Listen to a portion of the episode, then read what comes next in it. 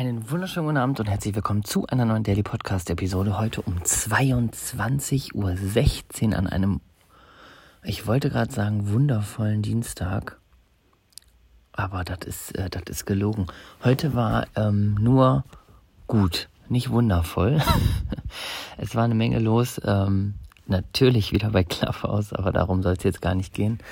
Ähm, einfach eine Menge, Menge vorzubereiten. Ähm, regelmäßige Hörer und Hörerinnen wissen, dass ich am Montag ähm, ja offiziell beim Online-Business-Podcast äh, bin und äh, da ist für mich viel, viel äh, innere Arbeit noch zu tun, äh, Organisation, also Inneres und Externes zu tun, habe ich glaube ich auch schon in den letzten Folgen gesagt.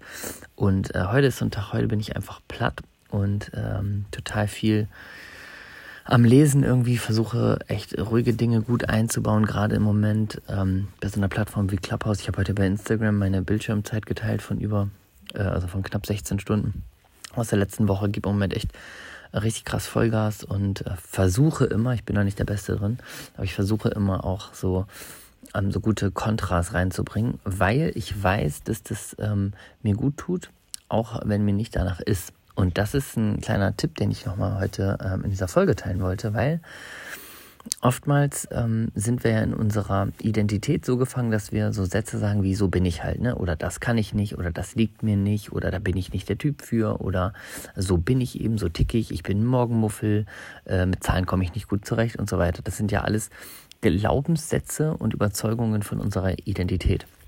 Und unsere Identität wird in der Regel nur dadurch geprägt, ähm, also von den Gewohnheiten, die wir tun. Das heißt, ähm, wenn wir über uns solche Dinge sagen, dann werden wir Gewohnheiten tun, die das belegen, beziehungsweise eben Dinge vermeiden, äh, die wir tun könnten, um die Identität zu ändern.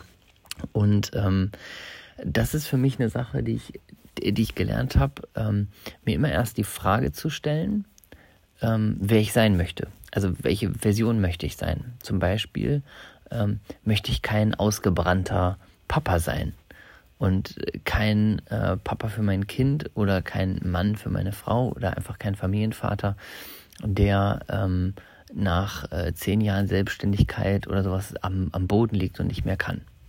Und wenn ich das als Identität festlege, also dass ich diese Person nicht sein möchte und auch nicht bin, dann tue ich mir ja Gutes, indem ich äh, Gewohnheiten etabliere, die diese Identität stärken. Und deswegen ähm, ist so mein kleiner Tipp, dich immer erstmal zu fragen, wer du sein willst.